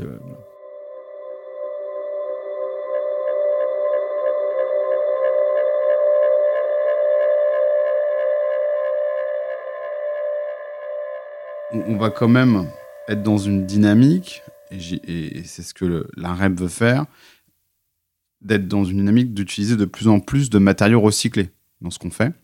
Est-ce que la vocation euh, d'un Valobat ou des différents éco-organismes, c'est aussi peut-être d'aller euh, regarder comment on peut changer certaines normes pour utiliser plus de matériaux recyclés sur des grands ouvrages? Moi, je pense naturellement au granulat recyclé, hein, mais, sur plein d'autres, plein d'autres choses.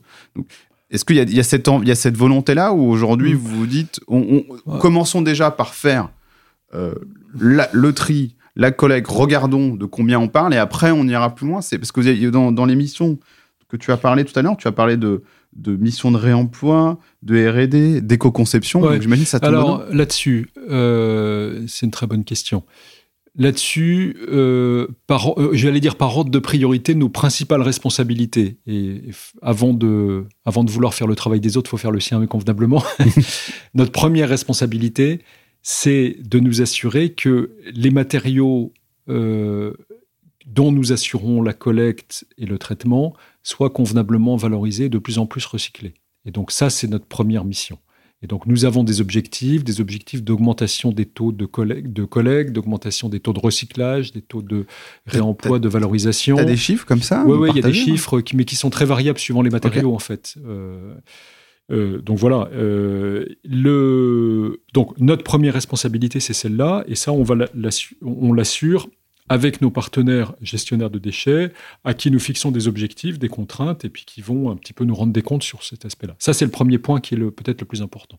Deuxième point, il est euh, de mettre en place des mécanismes qui vont inciter euh, les metteurs sur le marché à, euh, à l'éco-conception. Et alors, il y a un mécanisme qui est prévu dans le cahier des charges que nous mettrons en œuvre progressivement à partir de 2024, qui est ce qu'on appelle l'éco-modulation. L'éco-modulation, c'est une possibilité qu'ont les éco-organismes de mettre en place, en gros, des systèmes de bonus-malus suivant des critères à définir. À vos adhérents, principalement, de toute façon. Exactement. Voilà. Et donc, bah, ça, c'est notre deuxième responsabilité, c'est de rendre, euh, du coup, cette euh, éco-conception attractive. Voilà. Euh, par le biais de ces éco-modulations. Donc, on va faire ça également. ensuite, troisième responsabilité, elle est effectivement de financer, soutenir des projets qui euh, vont aller dans le sens de l'éco-conception. Euh, et donc là, euh, en fait, on va, on va soutenir des projets là où on ressent qu'il manque des choses dans la filière. Typiquement, certains produits, notamment dans le bâtiment, il y a un nombre de produits complexes dont le démantèlement et le, le recyclage aujourd'hui sont compliqués, sont chers, etc. Et pour lesquels donc il y a pour amorcer des filières qui soient efficaces, euh, il y a des coups de pouce à donner. Bon, bah, ah, Tu as un exemple? Bah, euh, On a un certain nombre de, aujourd'hui de matières plastiques euh, rigides pour lesquelles il existe des, des filières, mais en fait, les filières, quand on regarde leur économie globale, elle est, euh, elle est pas encore optimisée en fait. Et donc il y a, euh, voilà, il y a des coups de pouce à donner pour que ça se. On a des produits aujourd'hui. Quand je parle de produits complexes, typiquement ce qu'on appelle les panneaux sandwich. Donc euh, c'est des produits complexes avec une âme, une âme qui est un isolant et un parement qui est métallique d'habitude. et ben séparer convenablement les deux parties pour arriver à les traiter convenablement, etc. En fait, il n'y a pas de filière qui fonctionne réellement euh, de façon efficace, etc. Donc, euh, on voit bien qu'il y a des coups de pouce à donner. Charge à nous euh, d'identifier les acteurs qui sont capables de, et en tout cas de soutenir les acteurs qui. Donc voilà. on va également soutenir le réemploi. Euh, de manière, euh, de manière euh, qu'on est en train de définir. On est en train de définir un, plan d'action sur le réemploi. Et puis alors, pour revenir à ta question, qui est est-ce qu'on va réaliser finalement du lobbying pour favoriser tout ça? Est-ce qu'on va aller auprès des pouvoirs publics, auprès du CSTB, travailler avec les différents acteurs pour rendre possible ce qui aujourd'hui est plus difficile? Oui, on va le faire, mais j'allais dire c'est presque, et ça va se faire naturellement, nous allons être un, un, avocat de poids pour ces sujets-là, euh, même si c'est plus de la responsabilité des fédérations qui représentent les différentes euh, entités de faire ça. Voilà. Mais bien sûr, euh, on le fera. On est d'ores et déjà en lien très, très fréquent et très proche avec, par exemple, le CSTB et par exemple avec la, le ministère de l'Environnement sur un certain nombre de sujets. Ce, qui paraît, logique, effectivement, vue de... Et donc, vous, vous avez vocation aussi à aller financer ou à aller, euh, euh, aller euh, mettre en avant certains projets ou certaines entreprises qui vont être dans cette dynamique d'éco-conception et ainsi de suite. Donc des gens qui ne sont peut-être pas vos adhérents au, début, même carrément. Oui, alors ça c'est un bon point, c'est que je, reprends la phrase qui sont peut-être pas nos adhérents. nous sommes très attentifs chez Valobat à ce que le, pour reprendre une expression, mon bras droit ignore ce que fait mon bras gauche. Euh, mon bras gauche, c'est celui qui perçoit des éco-contributions de la part de ses adhérents. Mon bras droit, c'est celui qui euh, distribue et met en place des actions positives en profitant de ses moyens.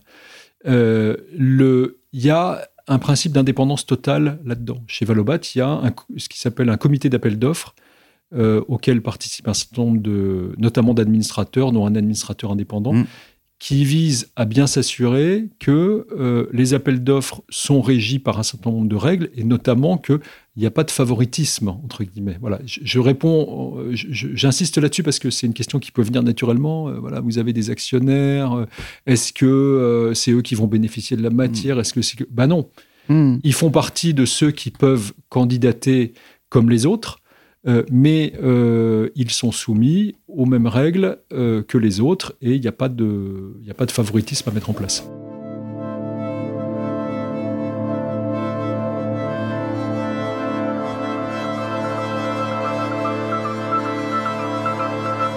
Rentrons bien dans, dans Valobat maintenant. Une des différences, enfin, je ne sais pas comment marchent tous les éco-organismes, en tout cas, une chose qui de ce que je ressens à chaque fois dans tous les échanges qu'on a eus et qu'on vient d'avoir là, s'il y a cette notion quand même que je ressens de vraiment de séparation des choses. En tout cas, quand tu parles à chaque fois, j'entends vraiment cette volonté d'être d'inclusion, vraiment de différents mondes du bâtiment. J'entends vraiment ce côté un peu, bah, comment on fait pour être le plus juste possible entre euh, ce qu'on va récupérer d'un côté et ce qu'on va redonner de l'autre. Bah, Parle-nous un petit peu plus de ce qui, la différence de Valobat par rapport. Alors, euh, je ne sais pas si on peut nommer les, quatre éco-organismes. Si, si, on peut les nommer, bien sûr. Euh, bien sûr, les, nous, sommes quatre. Il y a, donc, aux côtés de Valobat, il y a Ecominero, qui est mmh. un éco-organisme un peu historique créé par des grands acteurs de la filière minérale. Hein. Euh, et puis il y a deux éco-organismes qui existaient auparavant sur euh, une filière principale qui est la filière de, des éléments d'ameublement, les DEA, donc qui s'appelle Valdelia, et euh, l'ancien écomobilier, maintenant écomaison. Voilà. Alors peut-être ce qui fait l'originalité de, de Valobat, ou en tout cas du projet Valobat, c'est plusieurs choses. La première, c'est la conviction que dans le bâtiment, il est très important d'avoir une vision euh, globale et inclusive de l'ensemble des, des, aspects du bâtiment. Et donc, il est très important de mettre à, disposition, au service des acteurs du bâtiment, quelqu'un qui puisse être sur l'ensemble des composantes du bâtiment. Mhm. Euh, il y a deux catégories euh, dans, le, dans, dans, cette filière REP. Il y a la catégorie dite des matériaux inertes et des matériaux non inertes. Ça a été voulu par l'État. On peut demander un, agrément sur l'une seule de ces catégories, les inertes, donc les matériaux minéraux, pour faire mhm. court, et les non inertes, c'est-à-dire tous les autres, euh, pour faire court. Euh, nous avons fait le choix de faire les deux partant du principe que pour une bonne partie des acteurs, euh, ils n'ont pas une activité euh, inerte seulement ou une activité non inerte seulement. Les chantiers, il y a de tout. Voilà. Et donc, euh, voilà. donc on a fait ce choix-là et, c'est bien notre, notre originalité puisque précisément nous sommes le seul des, des quatre à avoir fait ce choix-là et donc à proposer l'ensemble de la palette. Ça, c'est très important. Le deuxième point, alors je ne sais pas si ça fait notre originalité, mais en tout cas, c'est très fort dans notre projet, donc je voudrais le préciser, c'est que nous nous concevons avant tout comme une entreprise de service. Notre credo, c'est que nous sommes au service de la responsabilité des acteurs et nous croyons à la responsabilité des acteurs. C'est-à-dire que moi, je, je ne fais pas partie de ceux qui disent euh, les entreprises du bâtiment, l'économie circulaire, elles s'en fichent, elles n'ont pas envie de trier. Euh, d'ailleurs, elles n'attendent qu'une chose, c'est de mettre les déchets dans les champs, etc. Pour moi, les professionnels du bâtiment sont des gens en qui je crois, qui sont des gens sérieux. Euh, et si on leur donne les moyens, si on leur explique pourquoi on fait les choses, ils vont les faire. Je crois à la responsabilité des producteurs. Je ne fais pas partie de ceux qui pensent qu'un producteur de matériaux, c'est quelqu'un qui ne pense qu'à optimiser son économie et qui va se ficher complètement de sa responsabilité environnementale et sociétale. Non, je fais appel euh, à euh, et je m'appuie sur l'esprit de responsabilité des producteurs. Je ne fais pas partie de ceux qui pensent que les distributeurs se fichent de tout ça.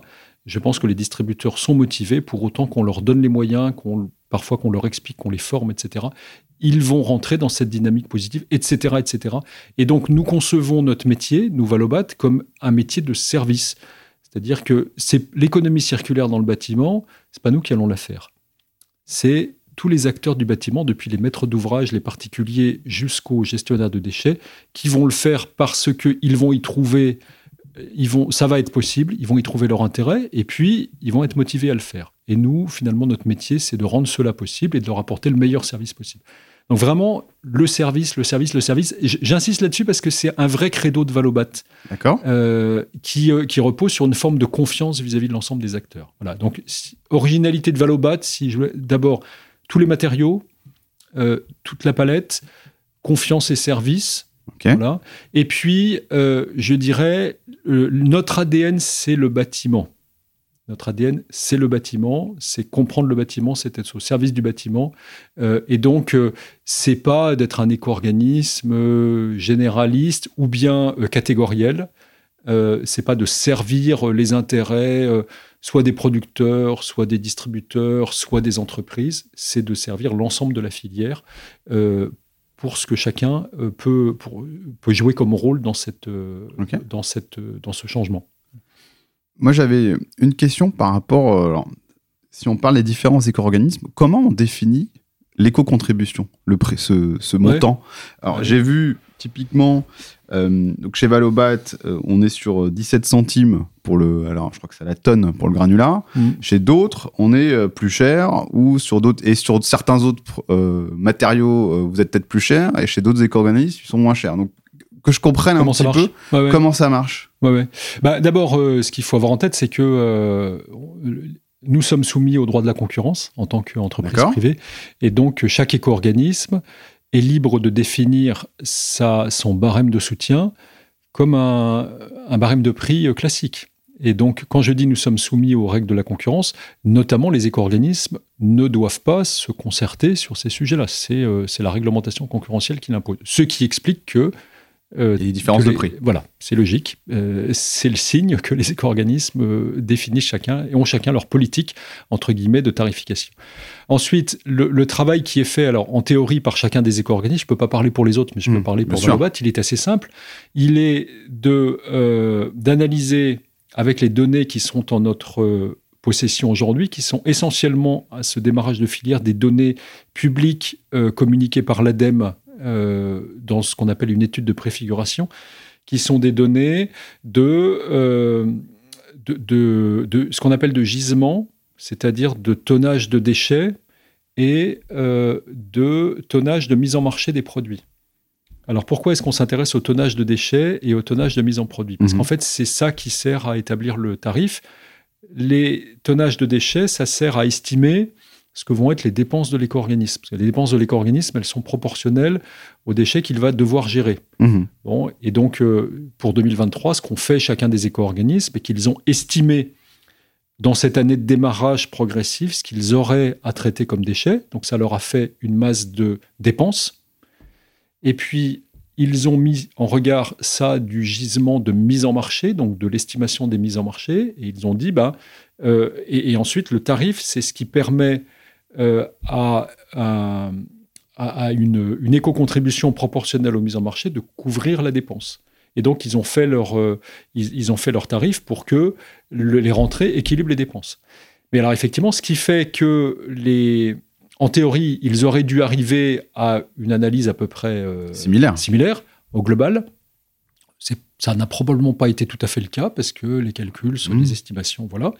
Et puis la deuxième chose, c'est que ensuite, lorsqu'il s'agit de répartir le coût selon les matériaux, selon les produits, etc., la répartition, ils peuvent la faire comme ils veulent. Et donc, le, je ne sais pas ce qu'ont fait les autres. Ce que je peux dire, c'est que chez Valobat, ça s'est fait selon un processus qui est un processus euh, euh, qui a été assez largement, euh, dont la responsabilité a été assez largement déléguée à ce qu'on appelle les comités de secteur. Fait, chez Valobat, il y a neuf comités de secteur par famille de matériaux.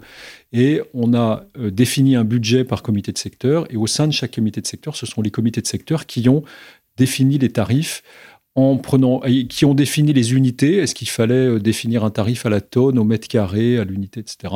Euh, euh, et, quel est le montant respectif selon la logique de, coût de gestion des déchets et la logique économique de chacun des secteurs. Et donc, bah, effectivement, on n'est pas arrivé au même résultat que, que, les autres. Les hypothèses sont forcément différentes. Et autre question, corollaire. Donc, je suis un gestionnaire de déchets je trie et je revalorise, donc je peux récupérer donc, du mmh. matériau et le revendre. soit du bois euh, ou, euh, ou euh, du, du, granulat, ou même peut-être même faire du béton si j'ai envie de m'amuser. Est-ce que là, je dois remettre une nouvelle éco-contribution ou pas? Ah non, parce que. Alors, tout dépend.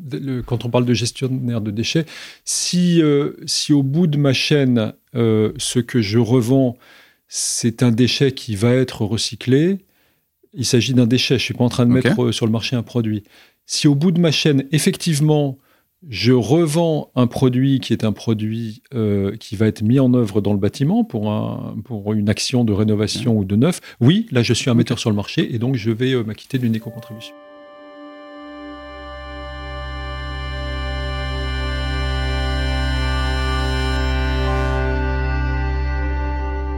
Aujourd'hui, vous faites payer une éco-contribution sur, euh, sur un produit. Demain, donc dans 10 ans, pour x, y raison, ce produit va être démoli. Euh, il va être remis sur le marché. Du fait de la raréfaction et ainsi de suite, il va être, il va être euh, reconcassé et, et, remis dans une autre bâti dans un autre partie de bâtiment. Donc, il va y avoir une nouvelle éco-contribution là-dessus. Donc, quelque part, on paiera deux fois l'éco-contribution. Sur quelque chose. Et puis, bon, ça encore, j'ai envie de dire, ça fait partie des choses qui vont être à, à regarder dans le futur. Mais moi, ce, que je me dis, c'est que demain, de toute façon, vous serez obligé de faire ça, puisque si on réduit la partie extraction, alors moi, je suis, moi, je suis un peu bloqué dans peut-être dans ma vision euh, matériaux euh, minéraux, mais euh, si je réduis ma partie extraction, de toute façon, il va falloir récupérer cette éco-contribution quelque part. Oui, alors en fait, c'est plein de choses que je mélange. Hein. je, vais être un peu je vais être un peu provoquant, mais à mon avis, la réponse à cette question, c'est que mettons dans 20 ans, à terme, dans une situation qui est celle que tu évoques là, qui est que finalement la filière est devenue mûre c'est-à-dire qu'on a des taux de recyclage qui sont euh, extrêmement importants. La matière première issue mm. de recyclage est devenue la matière première quasiment principale, etc. Mais en fait, on n'existe plus. Nous n'avons plus de raison d'être. Donc, il faut surtout supprimer les REP à ce moment-là, je pense. Euh, je, vais le dire autrement. Si tout le bâtiment était aujourd'hui comme euh, était à un niveau de maturité ou de circularité qui est celui des métaux avec 95% de recyclage, mais on n'aurait pas mis de REP sur le bâtiment. Ça n'aurait pas eu de sens. On n'aurait pas créé cette usine à gaz, pardonnez-moi, puisque je suis au cœur de l'usine à gaz, cette complexité d'éco-contribution de machin, etc., alors qu'on est déjà à 95% de recyclage. Donc, quand on sera à 95% de recyclage et je ne sais trop combien de, de, réemploi, et où finalement nous aurons réussi à donner le coup de pouce euh, nécessaire pour que une économie circulaire se mette en place et soit autoportante, ben, en toute bonne logique, alors c'est facile à dire aujourd'hui et ça va mettre un certain temps, il faut, il faut que nous n'existions plus. Il faut que nous laissions les acteurs économiques euh, fonctionner. C'est un peu, c'est un peu schématique, mais, mais, c'est ça. Un, éco-organisme, encore une fois, ça ne. C'est pour ça d'ailleurs que nous, nous avons mis en place un mode de fonctionnement qui se veut le plus respectueux possible des acteurs en place. On a, il y a des plateformes de gestion des inertes, il y a des gestionnaires de déchets qui font très bien leur travail, il y a des gens qui savent trier sur les chantiers, etc. Nous, on ne se substitue pas à ces gens-là, on essaie de faire en sorte de créer les conditions pour qu'ils puissent faire leur travail euh, de mieux en mieux et euh, donner le coup de pouce qui va faire qu'ils vont avoir euh, à la fois besoin, envie et possibilité de monter encore leur performance. C'est ça notre mission. Une fois que la performance elle est au niveau, il faut s'autodissoudre. voilà. Bon, je suis pas sûr d'en voir la, je suis pas sûr d'en voir la, réalisation, mais je pense que c'est très important de garder ça en tête. Euh, la responsabilité élargie au producteur, c'est un dispositif législatif et économique qui est là pour euh, pallier à des fonctionnements qui ne sont pas optimaux et pour euh, contribuer à modifier un état de fait. si je me permets de, de, de, de, reformuler un peu ce que tu viens de me dire, votre raison d'être, c'est de ne plus exister dans 20 ans. Bah oui. Non, mais c'est beau, quelque bah, part. Non, mais, comme, bah c'est beau, quelque part. Oui, oui. alors, euh, je, suis un peu, je suis un peu, je rentre un peu dans ton, dans ton, dans, dans ce que tu viens de dire, mais c'est. et puis, mais votre raison d'être, c'est de faire en sorte que, c'est d'accompagner ça pour que demain, vous ne soyez, vous n'ayez plus, on n'ait on plus besoin de vous. Mais oui, mais oui.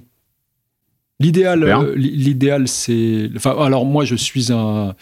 Bah, je crois à l'économie et je crois aux acteurs économiques euh, et, donc euh, et, à la, et, à la, liberté des acteurs du bâtiment. Et donc fondamentalement c'est ça fait écho à la, à la, philosophie de service de Valobat c'est qu'on est au service d'acteurs euh, pour faire en sorte qu'ils arrivent par eux-mêmes à mettre en place ce qui est prévu là. Si on est si on a toujours besoin de nous on continuera.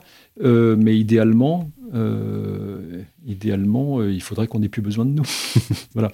Bah, écoute, je pense que c'est un, c'est une bonne façon de, de, de, de, conclure un peu notre échange. Euh, mais peut-être, on est au début de la mise en place de la REP, on est début mai 2023. Euh, tu as peut-être un message à, à, à, faire passer aux, différents acteurs et aux gens qui nous écoutent, parce que euh, moi, je sais qu'il y a énormément de, stress, euh, de questions, euh, de, de, positionnement. Les gens se demandent. Euh, bon, bah, peut-être quelque chose à, à, leur dire. Ouais, ouais, moi j'ai deux mots pour l'ensemble des acteurs qui sont là. Le premier, c'est merci. Merci parce que il y a énormément de travail qui a été fait par déjà par un collectif d'acteurs incroyable dans le bâtiment depuis les distributeurs, les fabricants, les entreprises, les gestionnaires de déchets pour euh, monter en puissance sur ce dispositif. Donc merci pour tous ceux qui sont engagés là-dedans. Euh, euh, c'est déjà formidable. Et puis deuxième point, c'est je pense que la majorité de ceux qui nous écoutent se disent aujourd'hui, bah, il y a plein de trucs qui ne marchent pas il est bien gentil, Hervé de Metz, il est en train de nous raconter une belle histoire, mais euh, c'est super compliqué, je ne sais pas comment je vais faire, euh, mes factures, ça marche pas, j'ai mes fournisseurs, enfin voilà, il y a mhm. plein de trucs qui marchent pas. Eh ben, euh, je vous dis oui, il y a encore plein de trucs qui marchent pas, mais on est euh, c'est comme toujours, quand on s'est mis à travailler quelque chose et qu'on est près du but, eh ben on est obsédé par euh, les 5 ou 10% qui restent à faire, qui ne marchent pas. Mais en fait, on a déjà fait, je peux vous le dire, parce que moi, ça fait deux ans que je suis dessus et que je vois le, chemin qui a été parcouru, on a déjà fait 90% du boulot et ça va le faire. Il y a un certain nombre de choses qui, de toute façon, ne pourront se finaliser que euh, en avançant. Il y a un moment, il faut commencer. On avance, tout n'est pas parfait. C'est la situation d'aujourd'hui. Euh, mais ça va le faire collectivement. Et, euh, grâce à, l'ensemble des acteurs du bâtiment, euh, ça va, cette dynamique va réussir. Donc, merci et ayez confiance. Voilà. Super. écoute, moi, je voulais te remercier également. Je trouve que c'est pas évident comme exercice. On a abordé plein de sujets. La REP est un sujet complexe. Euh, qu'on a essayé de simplifier au maximum. quand on a pris les différents, euh, des différents cas, effectivement, c'est pas évident. Euh, et, le faire comme ça, on a aussi peu de temps et que à l'oral, je trouve que c'est, c'était pas, c'était pas forcément gagné, en tout cas. Mais je trouve qu'on a essayé, en tout cas, avec tu as essayé, et, nos auditeurs nous diront si, si, si ça a été bien. En tout cas, moi, ça m'a permis de beaucoup mieux comprendre en fait, euh, ce, cette REP, de voir aussi un peu les, conséquences que ça a sur différents types d'acteurs, et surtout de comprendre cette dynamique de bras gauche, bras droit, euh, qui est, je pense, euh, vitale dans, ces, différents éco-organismes. pour finir notre, nos épisodes, moi je pose deux questions. la première, c'est si tu peux nous résumer un peu notre épisode en trois hashtags. on a commencé par mes trois hashtags, si on peut finir avec les tiens. Et euh, deuxième question, euh, est-ce qu'il y a une personnalité ou un acteur euh, ou entité qui, qui t'a inspiré dans le milieu du bâtiment à travers tes 20, 25 années dans le milieu? Ah oui, merci. alors, je ne m'étais pas préparé à tout ça. Donc, hashtag, hashtag, hashtag réemploi, hashtag économie circulaire, hashtag confiance. et un acteur qui m'a inspiré ces dernières années dans le monde du bâtiment, ben, j'ai envie de dire que euh, en fait, j'ai passé une quinzaine d'années en tant que. Je vais, je vais répondre de façon mmh, un peu longue. Euh, j'ai passé une quinzaine d'années en tant que dirigeant d'entreprise à aller visiter des clients, des clients distributeurs et des entreprises sur le terrain. Euh, et en fait, finalement, ceux qui m'ont le plus inspiré, ce sont les membres des équipes des entreprises de mise en œuvre. Euh, ce sont euh, les, euh, bah, les ouvriers du bâtiment, comme on dit. et moi, j'ai découvert petit à petit des gens bah, que je connaissais peu, c'était pas mon monde, qui sont, bah, c'est eux qui font le bâtiment, qui ont en général ce qu'on appelle de façon coutumière une intelligence pratique plus qu'une intelligence intellectuelle. Et moi, je venais d'un monde intellectuel plus que pratique. Voilà. Euh, des gens qui euh, ont une extraordinaire fierté du travail bien fait, euh, qui, qui sont des, des professionnels au sens fort du terme, c'est-à-dire qui ont voilà, cette, cette volonté de réaliser un travail de pro et de le réaliser convenablement. Euh, qui n'ont pas tellement de questions à se poser le soir sur l'utilité du travail qu'ils font, hein, parce que quand on construit des bâtiments dans mm. lesquels des gens habitent, euh, il suffit de les regarder pour savoir qu'on a fait quelque chose qui est utile. Voilà. Euh, et en fait, c'est eux qui me qui m'inspirent le plus, et c'est et, ça me fait toujours d'ailleurs. excusez-moi, je suis un, enfin, excusez-moi, je suis un peu long. Je, je, suis toujours choqué quand on, parle du monde du bâtiment euh, en sous-entendant que euh, on a affaire à un monde qui n'est pas toujours un monde euh, honnête, etc. Oui, évidemment, comme dans tous les milieux, il y, a, il y a des bons et des moins bons. Bien sûr. mais l'immense majorité des gens du bâtiment sont des gens qui sont formidables, en fait. et en fait, c'est eux qui m'inspirent au quotidien. Voilà. Et c'est à eux que j'ai envie de rendre service au travers de notre mission. Super. Écoute, euh, Hervé, je te remercie beaucoup hein, euh, pour cet épisode. Euh, et, merci à tous nos auditeurs de nous avoir écoutés jusqu'à présent, d'avoir écouté jusqu'à présent l'épisode. Et on vous dit à très bientôt dans un nouvel épisode des bâtisseurs. Merci Richard, à bientôt. Au revoir. Merci d'avoir écouté cet épisode jusqu'au bout. S'il vous a plu, n'oubliez pas de le noter et de le commenter sur Apple Podcast ou Spotify et d'en parler autour de vous. C'est ce qui m'aide à le faire connaître et à motiver de nouveaux invités à partager leur vision. Et pour continuer cette conversation, retrouvez-moi sur LinkedIn.